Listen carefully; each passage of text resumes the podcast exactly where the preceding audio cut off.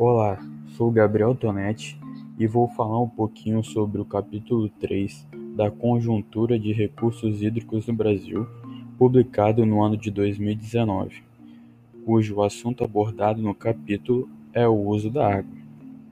Sabemos da importância da água para a humanidade, seja para nossa saúde, higiene pessoal, como também para a economia.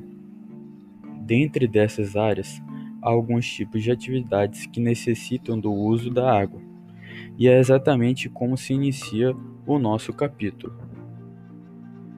O capítulo 3 abre com as informações em forma de uma imagem bem ilustrativa, informando dados referentes ao ano de 2018 sobre o consumo de água das atividades utilizadas em nosso país.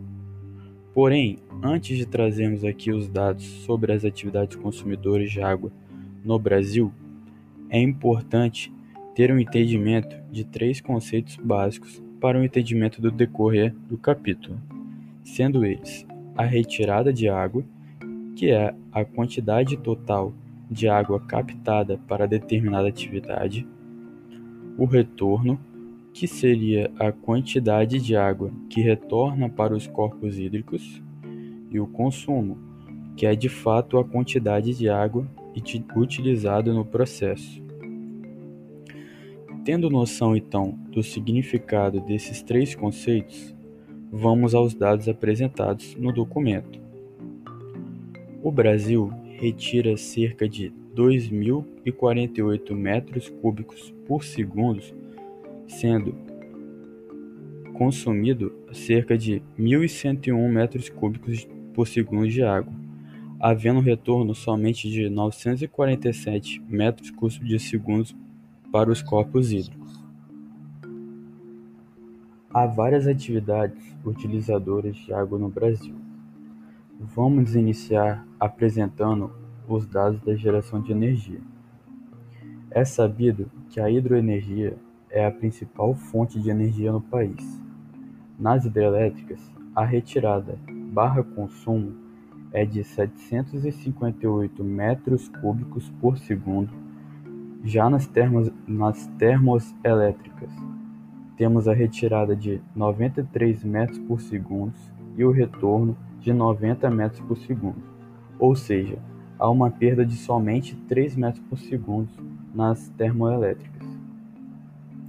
Também temos também a utilização da água para as atividades de navegação, lazer, pesca e aquicultura, que aliás trazem consigo um conceito interessante de usos não consultivos, que seria o uso da água que não há a necessidade de retirada da água de seu local para executar tal atividade, ou seja, não há perda, já o uso consultivo são aqueles em que há perda entre a retirada e seu retorno. Seriam exemplos de uso consultivo as atividades industriais, abastecimento urbano e irrigação, que aliás são atividades top 3 de demanda de uso de água no país. A indústria retira cerca de 195,6 metros cúbicos por segundo e consome 105,1 metros cúbicos por segundo e retorna somente 90,5 metros cúbicos por segundo. O abastecimento urbano tira, retira cerca de 500,6 metros cúbicos por segundo, consome 100,1 metros cúbicos por segundo e retorna 400,5 metros cúbicos por segundo. Mas quem chama a atenção de verdade é a irrigação, com seus 1.019 metros cúbicos por segundo de água retirada, 728,1 metros cúbicos por segundo de água consumida e apenas 291,8 metros cúbicos por segundo de retorno. Em graus percentuais, a irrigação corresponde a 66% da água consumida no Brasil. A demanda de uso de água no Brasil tem sido crescente ao longo dos anos. As projeções apresentadas indicam que a retirada de água no país pode aumentar em 26% nos próximos 10 anos. Podemos notar nos gráficos apresentados que a irrigação corresponde, como já dito, 66% da água consumida no Brasil, seguida então do abastecimento urbano e do uso industrial.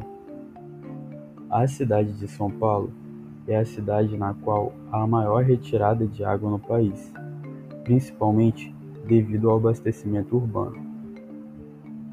O demando o aumento da demanda de recursos hídricos no país tem como consequência o aumento do estresse hídrico. O mesmo é um indicador para as ODS, que se mede a partir da proporção entre a retirada de água doce no país e os recursos de água doce disponível. É chamada a atenção a atividade de abastecimento urbano no Sudeste, a irrigação no Sul devido às plantações de arroz, e a demanda da água de água no Nordeste, que é abaixo da sua disponibilidade hídrica. Podemos observar que com o decorrer dos anos houve um avanço tecnológico, que permitiu assim o uso de novas tecnologias e ferramentas, aumentando, pode-se dizer, a efetividade de algumas atividades. Dentre essas, destaca a irrigação. O avanço tecnológico nessa atividade possibilitou cobrir grandes novas áreas agrícolas, e é claro, a consequência disso é o aumento do uso de água. Atualmente, o método mais utilizado no país para irrigação é o método de pivôs centrais método que permite cobrir grandes áreas circulares em lavouras. Apesar de ser o método mais utilizado em termos de quantidade, ele é concentrado em apenas seis estados, sendo eles Minas Gerais, Goiás, Bahia, Mato Grosso e Rio Grande do Sul, que juntos concentram 91% da área equipada por pivôs no país. Claramente, o consumo de água está diretamente ligado à agricultura, e a mesma está ligado ao uso de agrotóxicos. De acordo com os dados fornecidos pelo IBAMA, a região Centro-Oeste, no ano de 2017, consumiu aproximadamente 180 mil toneladas de agrotóxicos. Podemos relacionar este dado com um mapa de polos de uso de pivôs centrais, apresentado no documento, onde o grande polo se encontra em uma faixa que pega o centro do país até uma faixa da região sul. Pois bem, então é comprovado que está tudo ligado, pois se o consumo de água está ligado à agricultura e a agricultura está ligado ao, aos agrotóxicos, o mapa que indica o grande polo de uso de pivôs no país faz todo sentido já que os maiores comercializadores de agrotóxicos são Mato Grosso, São Paulo e Rio Grande do Sul. Para fim de informação e curiosidade, nosso estado aparece como polo utilizador de pivôs centrais na região norte do estado, próximo a Itaúnas. O aumento de uso dos agrotóxicos, consequentemente, gera uma maior exposição o que se torna um grande problema ambiental e de saúde pública. Foi observado um aumento significativo nas identificações de intoxicações causadas por agrotóxicos. Isso é resultado tanto da melhoria da atuação da vigilância sanitária, quanto, o, de fato, o aumento da comercialização dos agrotóxicos. No Relatório Nacional de Vigilância em Saúde de Populações Expostas a Agrotóxicos, disponibilizado pelo Ministério de Saúde, é relatado o número de notificações de casos de intoxicação por agrotóxicos no ano de 2007 até 2015.